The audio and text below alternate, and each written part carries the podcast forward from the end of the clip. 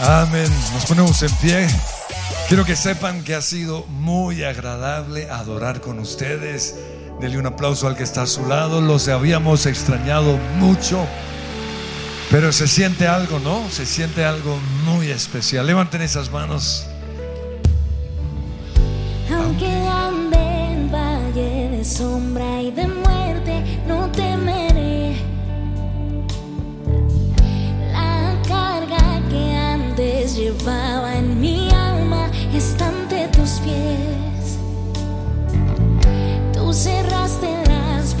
De la oscuridad,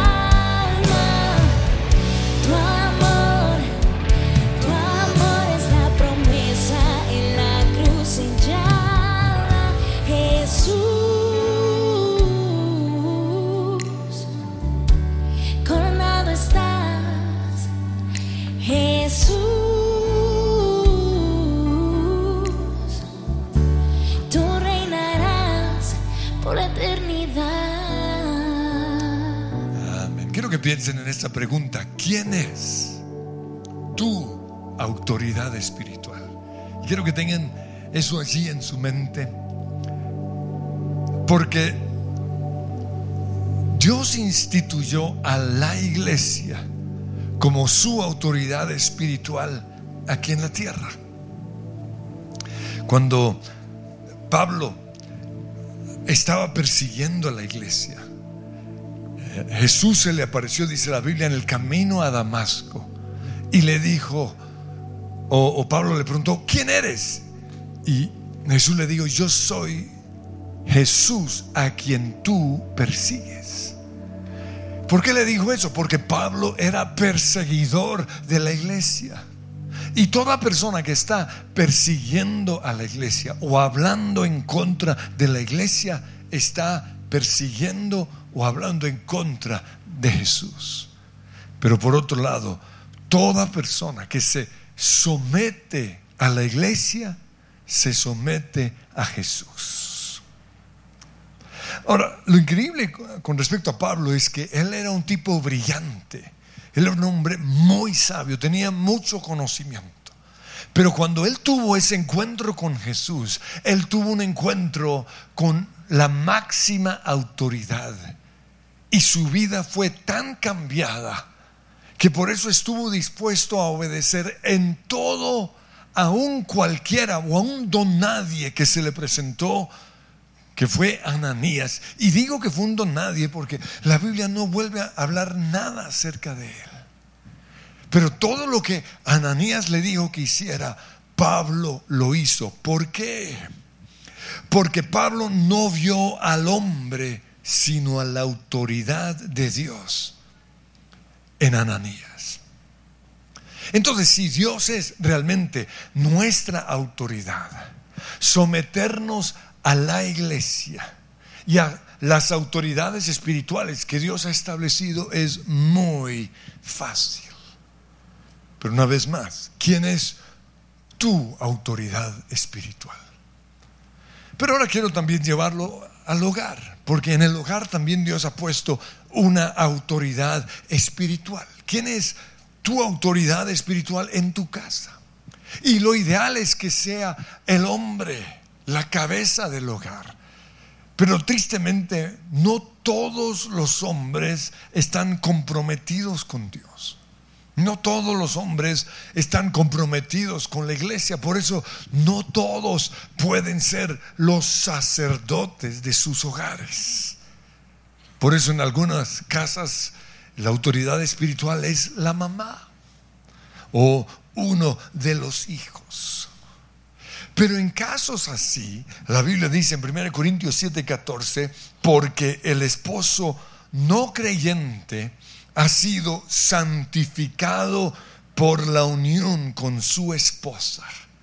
Y la esposa no creyente ha sido santificada por la unión con su esposo creyente. Si así no fuera, sus hijos serían impuros, mientras que de hecho son santos.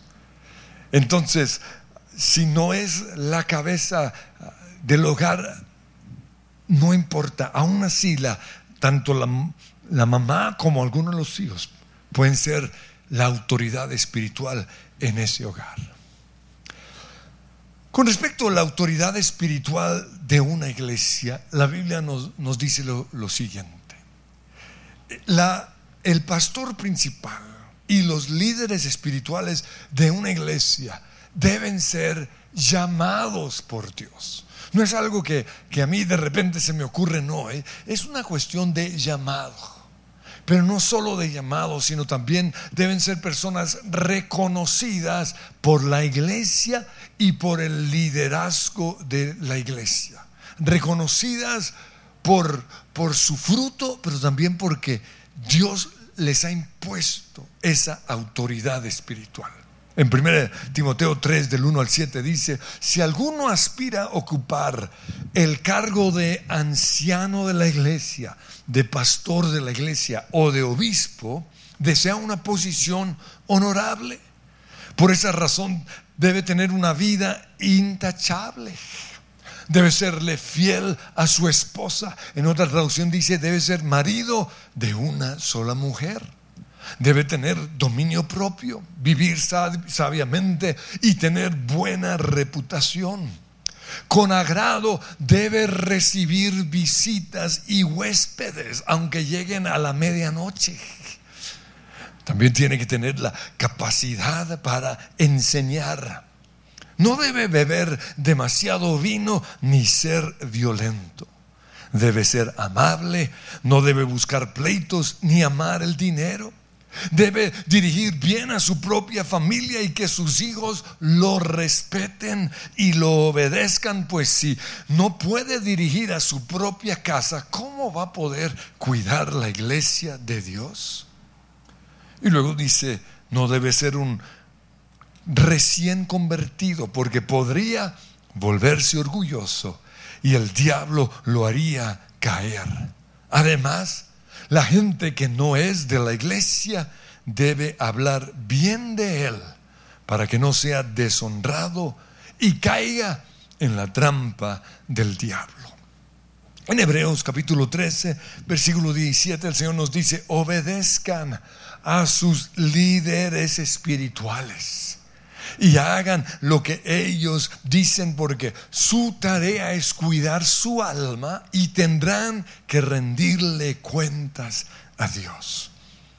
En 1 Timoteo 5:17 dice, los ancianos que dirigen bien los asuntos de la iglesia son dignos de doble honor, especialmente los que dedican sus esfuerzos a la predicación y a la enseñanza.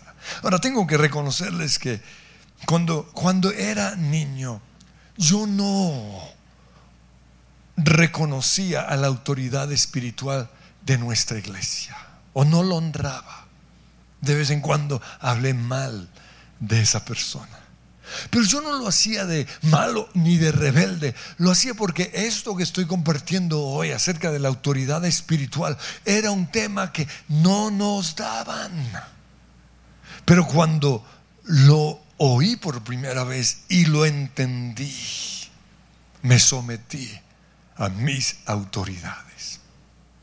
Pero veamos qué dice la Biblia acerca de, de la línea de autoridad en la iglesia a partir de Jesús y el Nuevo Testamento.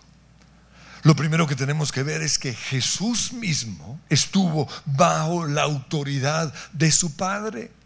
En Juan 5:19 Jesús dijo, hablando de él, el Hijo no puede hacer nada por su propia cuenta, sino solo lo que ve que su Padre hace.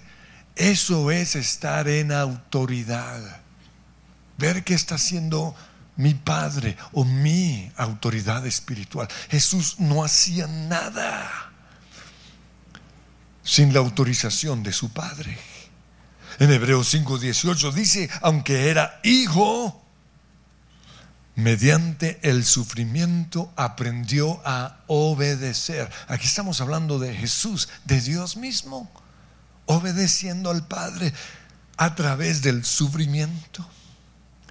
Pero Jesús también reconoció que la autoridad que él tenía había sido puesta sobre su vida por Dios el Padre.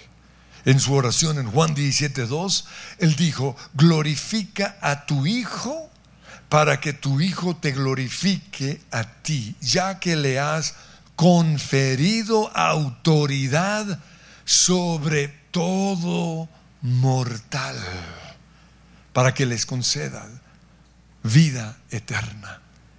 El Padre le dio a Jesús, le confirió esa autoridad.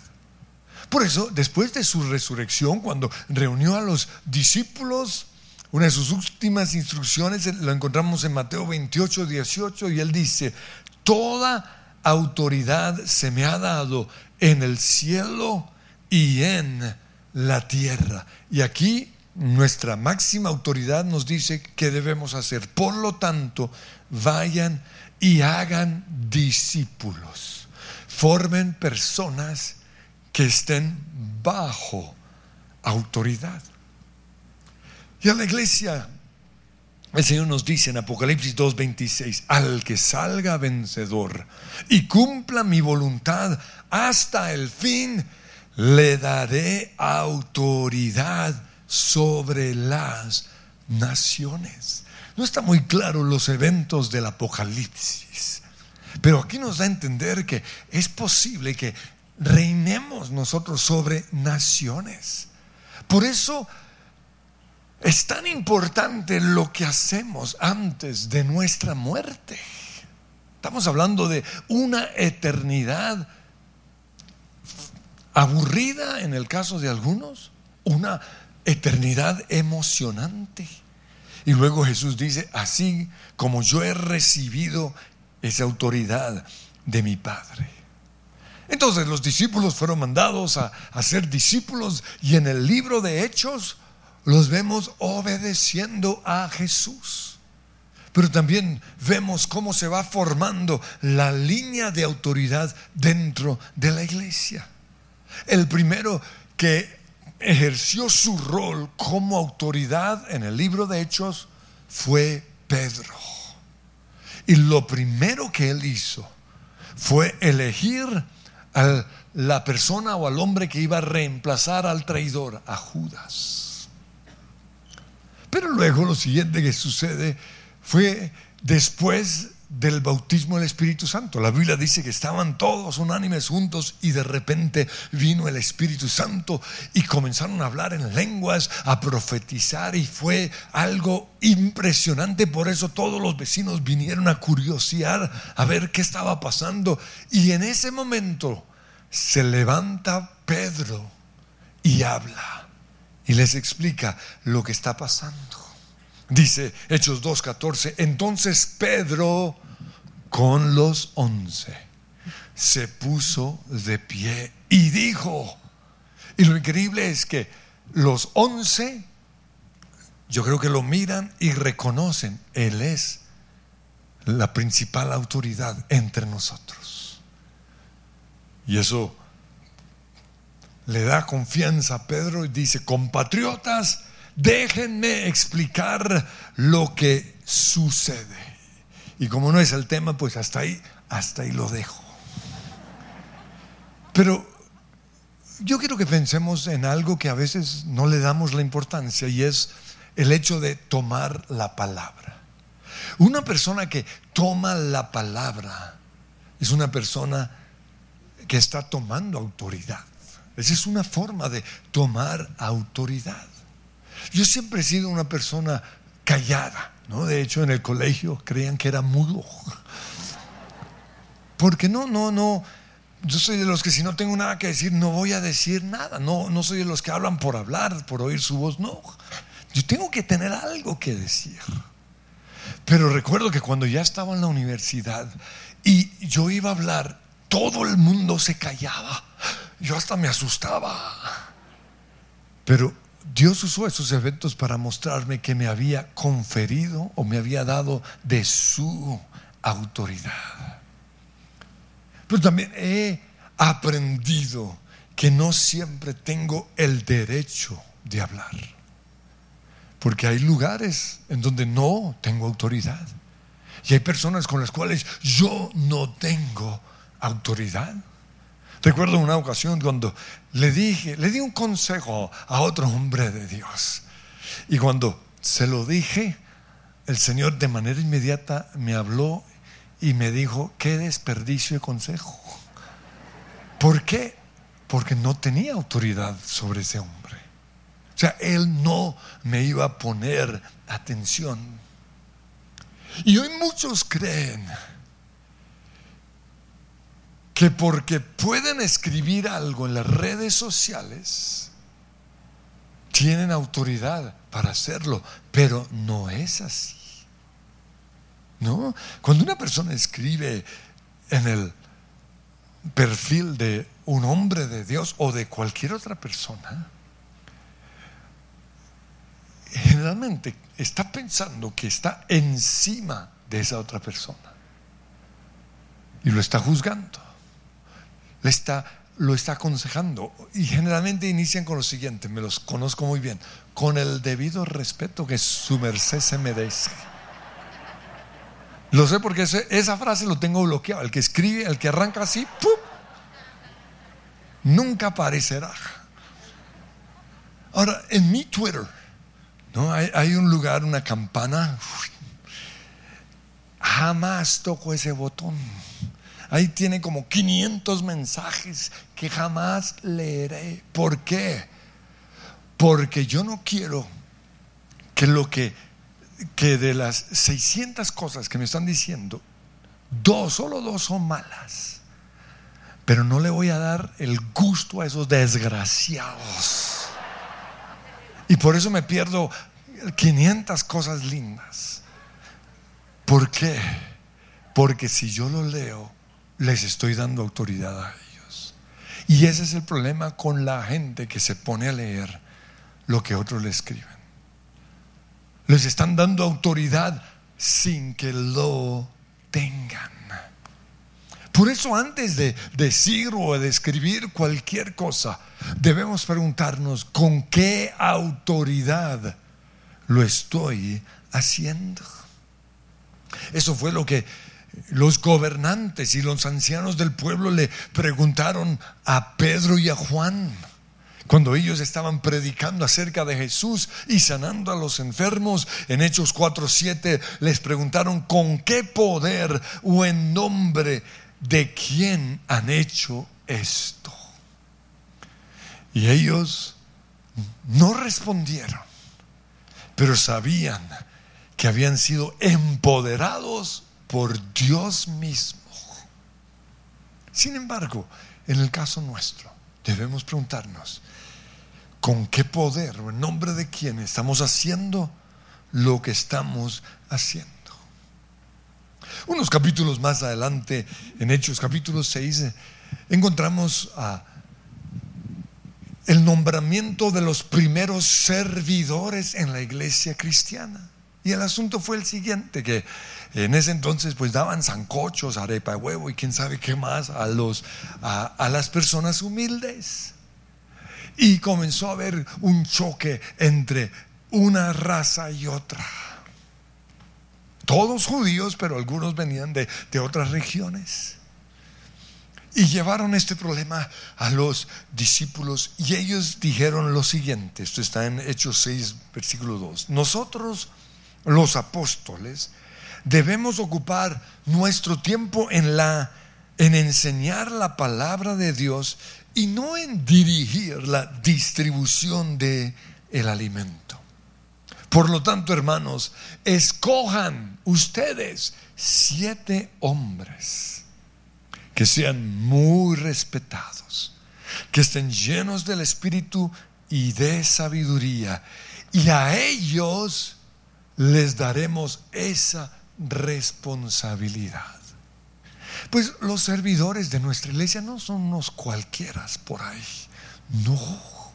Son personas que fueron elegidas, que fueron probadas y aprobadas. Es una autoridad que nosotros les hemos delegado tal como sucedió aquí en Hechos capítulo 6.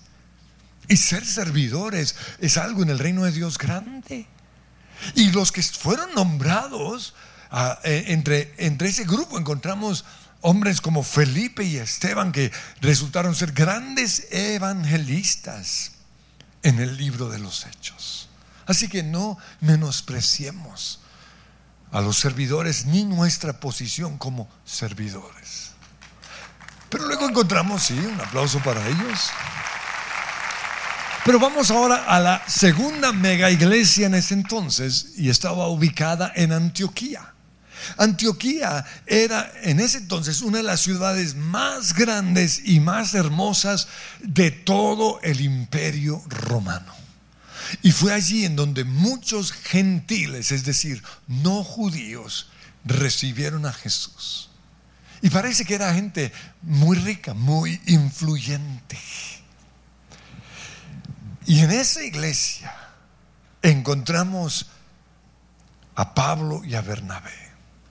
Y la Biblia dice que ellos eran parte de los profetas y maestros.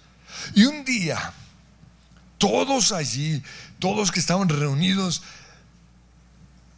recibieron el toque de parte del Señor. Dice en Hechos 12:2, el Espíritu Santo dijo, apártenme a Bernabé y a Saulo para el trabajo al que los he llamado. Así que después de pasar más tiempo en ayuno y oración, les impusieron las manos y los enviaron. Fíjense que, que no fue algo que se le ocurrió a Pablo o a Bernabé, no. Fueron reconocidos dentro de una iglesia y fueron empoderados. Pero luego encontramos un, otro personaje muy interesante y es Santiago o Jacobo, el hermano de Jesús. Y lo menciono como un personaje muy interesante porque terminó siendo una de las columnas principales de la iglesia en Jerusalén. Lo sé porque Pablo cuando él habla acerca de su primer viaje a Jerusalén, tres años después de recibir a Jesús, me lo imagino todo emocionado porque iba a ir a ver la mega iglesia en Jerusalén. Pero él dice lo siguiente. Gálatas 1.18, después de tres años subí a Jerusalén para visitar a Pedro y me quedé con él 15 días no vi a ningún otro de los apóstoles, solo vi a Jacobo.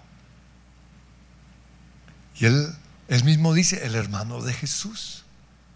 Entonces, no mencionó a ninguno de los otros apóstoles, solo a Pedro y a Santiago. También en el libro de Hechos, en el capítulo 15, encontramos el primer concilio de la iglesia cristiana en Jerusalén. Y el principal vocero de ese concilio fue Santiago. Y esta, reunión fue muy importante porque ahí estaban decidiendo, guiados por el Espíritu Santo, qué le iban a exigir a los gentiles, es decir, a nosotros, los no judíos, que estaban recibiendo a Jesús. Porque algunos fariseos o religiosos querían imponerles leyes que Dios estableció solo para los judíos, como por ejemplo la circuncisión. Y dice la Biblia, y lo voy a leer, toda la asamblea, Hechos 15, 12, guardó silencio para escuchar a Bernabé y a Pablo que les contaron las señales y prodigios que Dios había hecho a través de ellos en medio de los gentiles. Cuando terminaron, Jacobo, es decir, Santiago, tomó la palabra. Recuerden que tomar la palabra muchas veces es tomar la autoridad y dijo, hermanos, escúchenme. yo considero que, y pueden leerse el capítulo 15, porque eso no es lo que quiero hoy mostrar, pero sí quiero mostrar cómo Él está tomando autoridad. Y lo que Santiago dijo fue lo que se hizo. Eso es tener autoridad. En el último viaje de Pablo a Jerusalén, ¿no? Esto es antes de ir a Roma. Lucas, que es el escritor del libro de los Hechos, nos da a entender que el que mandaba en la iglesia en Jerusalén era Santiago. Y lo voy a leer. Dice Hechos 21, 17, cuando llegamos, entonces Lucas se está incluyendo dentro de ese viaje. ¿no? Cuando llegamos a Jerusalén, los creyentes nos recibieron calurosamente, es decir, con chocolate, con arepa, con calurosamente. Y al día siguiente Pablo fue con nosotros a ver a quién, a Jacobo, es decir, a Santiago, y todos los ancianos estaban presentes. ¿Sí ve? O sea, menciona a Santiago como el pastor principal, los otros como su equipo de trabajo. Después de saludarlos, Pablo les relató lo que estaba pasando. Pero esta es la pregunta. ¿Cómo terminó Santiago? Siendo uno de una de las principales columnas en la iglesia cristiana. Si él ni siquiera creía en Jesús. Él no fue de los seguidores de Jesús. Todo lo contrario, él fue, él le hizo bullying a Jesús, ¿recuerda? A ver, a ver, muestra que, recuerda un día, a ver, muestra qué tan grande es. Lo, lo trató mal. ¿Cómo este de repente lo vemos como una de las columnas de, de la iglesia en Jerusalén? Pues la razón es esta. Fue elegido por Dios para esa función. Y esto es algo que tenemos que entender. Hay unas personas que simplemente son o somos elegidas. Es cuestión de llamado. Pero para ocupar ese lugar, Él tuvo que tener un cambio de vida. Y ese cambio de vida sucedió el día o el momento en el cual tuvo un encuentro con Jesús resucitado.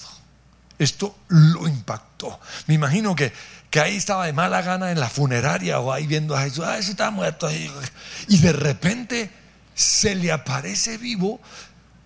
Él quedó como, oh, ¿qué es esto? Ese fue el momento determinante. Ahora, sabemos que esto sucedió porque Pablo lo dice. En 1 Corintios capítulo 15, versículo 7, él hace un listado de las diferentes personas que vieron a Jesús resucitado como algo de mucho honor. Y entre ese listado dice, 1 Corintios 15, 7, luego lo vio a Jesús Santiago y después lo vieron todos los apóstoles. O sea, casi eh, por encima de los apóstoles está quién? Santiago. Entonces, me imagino el asombro de Santiago cuando ve a Jesús resucitado. Pero era necesario trabajar con él. Entonces yo creo que le dijo a Santiago, vas a tener que pasar tiempo con, con los discípulos. Vas a tener que ser formado por ellos, discipulado, confrontado ellos te van a tener que contar todo lo que hice y también todo lo que les enseñé. Pero estoy seguro que no fue fácil para e, los apóstoles reconocer a Santiago como su autoridad. No me los imagino como, ay, viene Santiaguito, el hermano Jesús, a ver, porque así somos. No, nos cuesta reconocer la autoridad. Y esto lo sé porque me pasó a mí.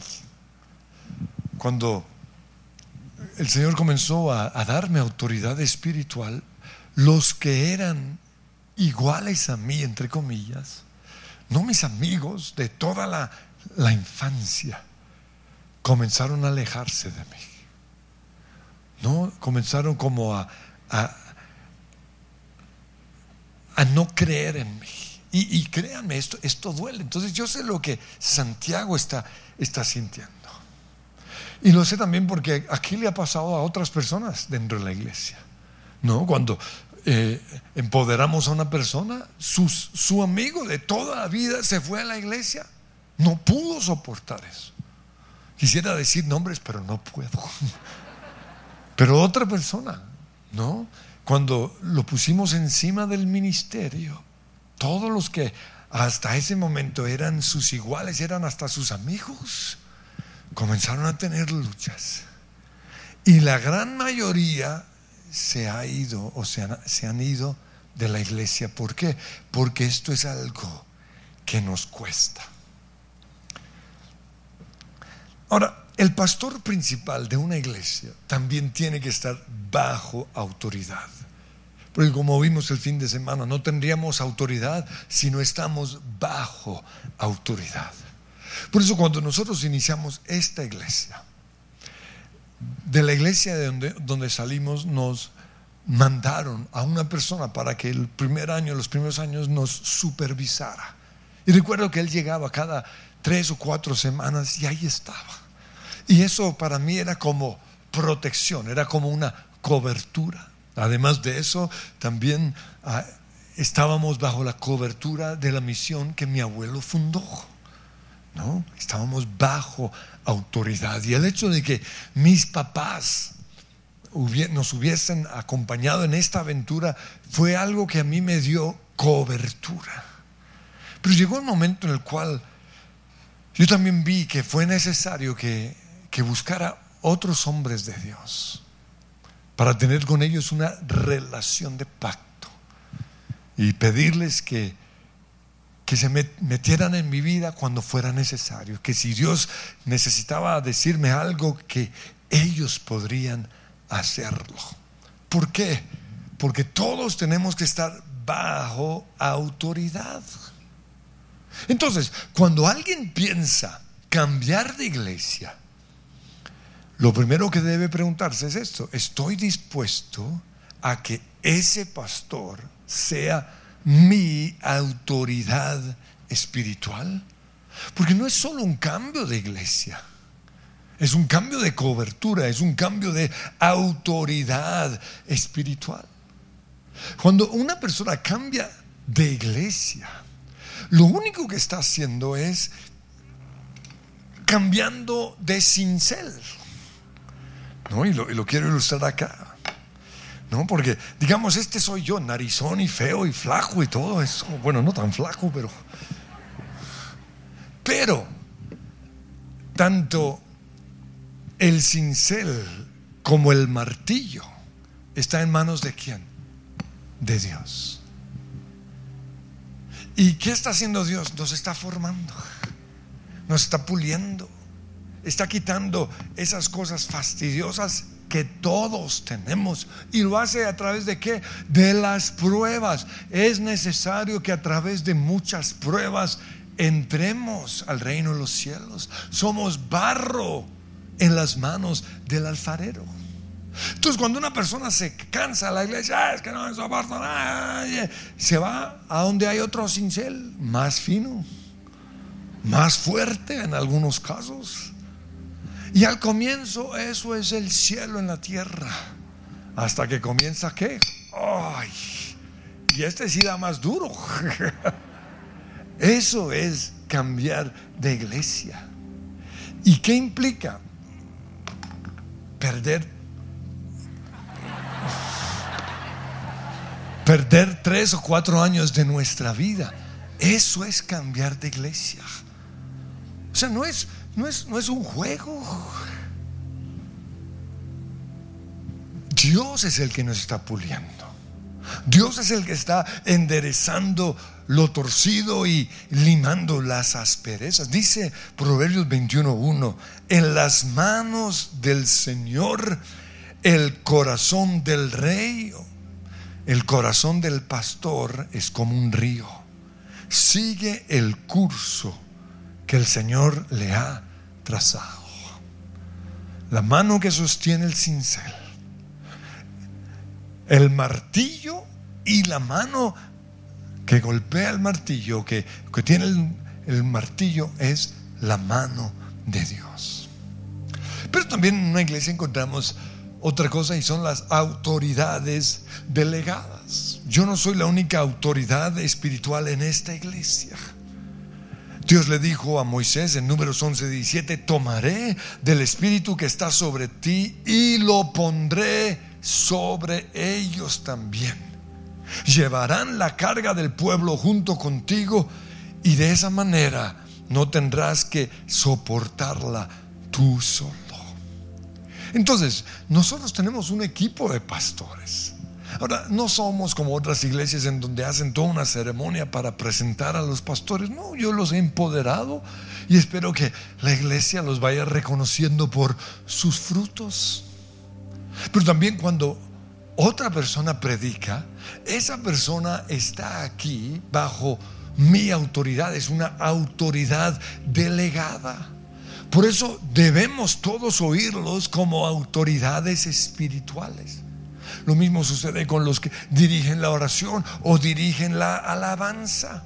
Por eso les exigimos tanto, porque dice Lucas 12, 48, a todo el que se le ha dado mucho, se le exige mucho. Pero también los líderes de los grupos de conexión son autoridades delegadas por nosotros para formar, para cuidar, para amar a sus ovejas.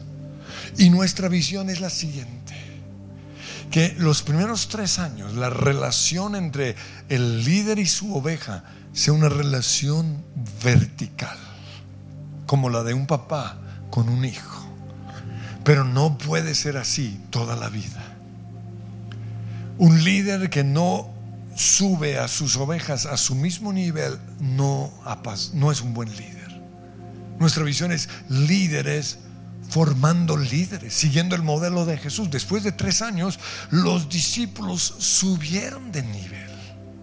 Entonces, no medimos eh, la calidad de un líder por la cantidad de personas que tiene a su cargo, sino por la cantidad de personas con las cuales tiene una relación horizontal.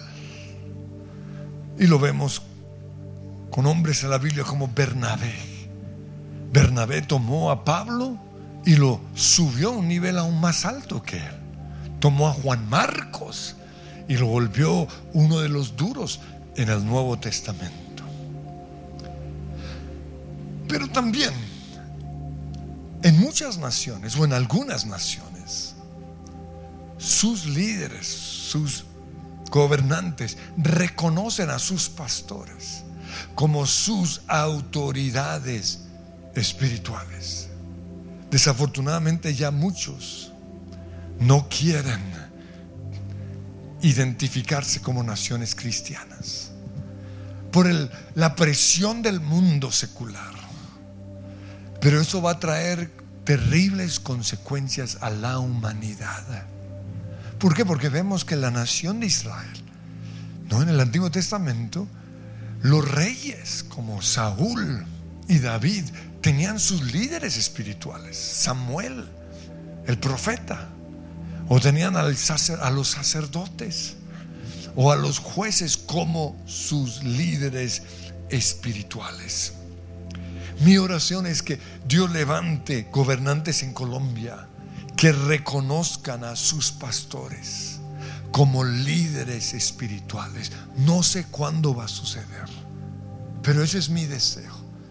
Pero desafortunadamente en cuestiones de política a muchos les cuesta someterse a las autoridades espirituales. Ellos saben más.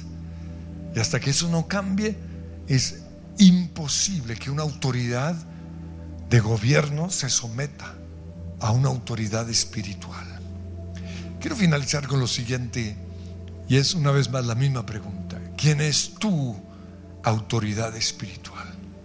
Y hago esta pregunta porque yo sé que hoy con tanta tecnología y con, con la oportunidad que todos tenemos de oír a los mejores predicadores del mundo, podemos ver mensajes de hombres de la talla de Dante Gebel o Stephen Furtick o T.D. Jakes.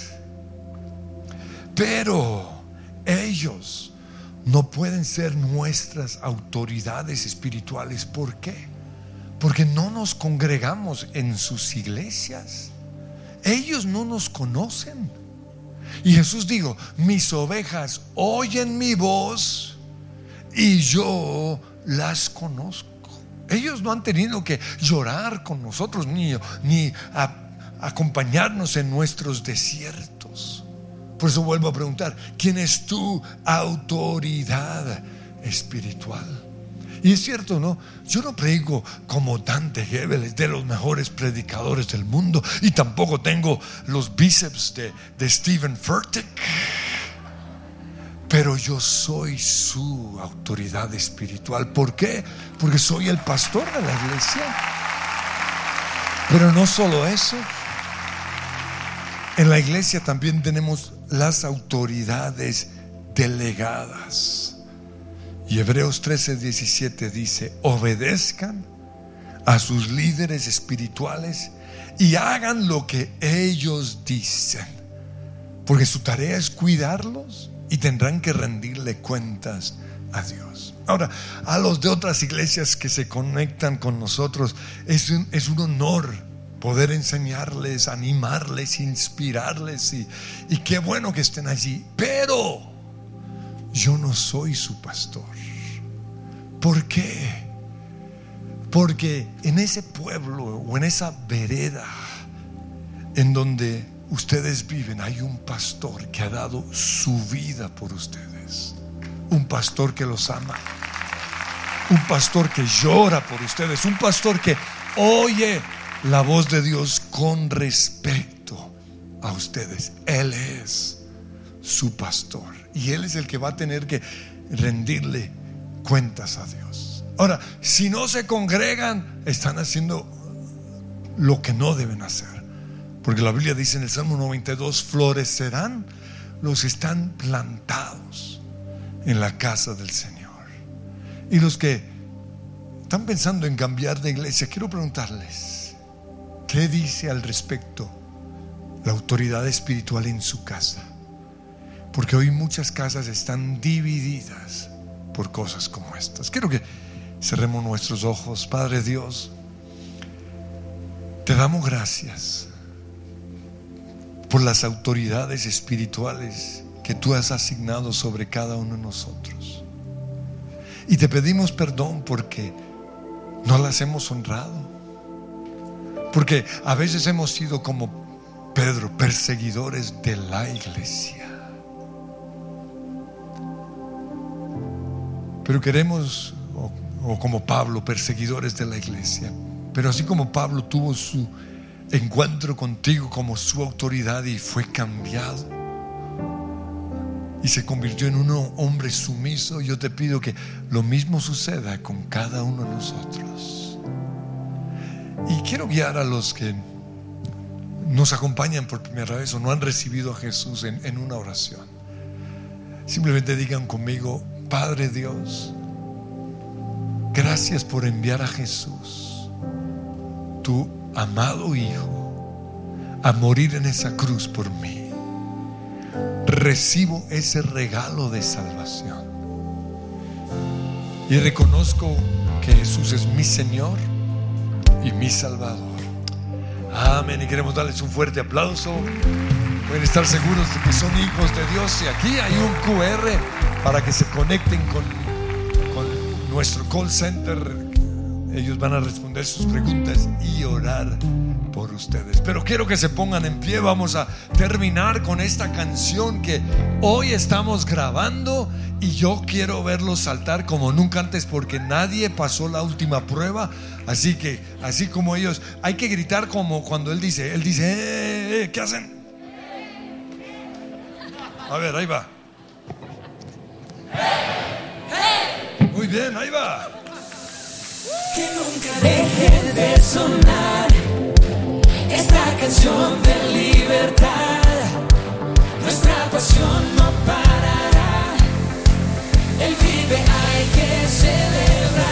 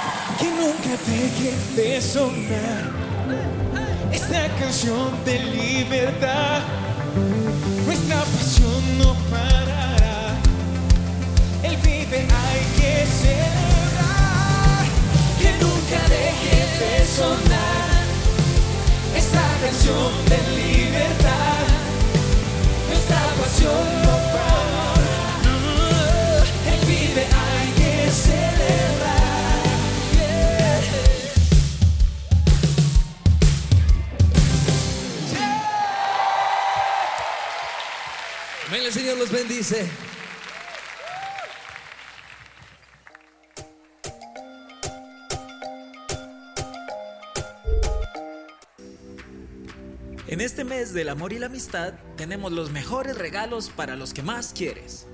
¿Tienes un amigo apasionado por la adoración? Este es el regalo perfecto, una herramienta muy útil para músicos y directores de alabanza que desean hacer lo mejor para adorar a Dios.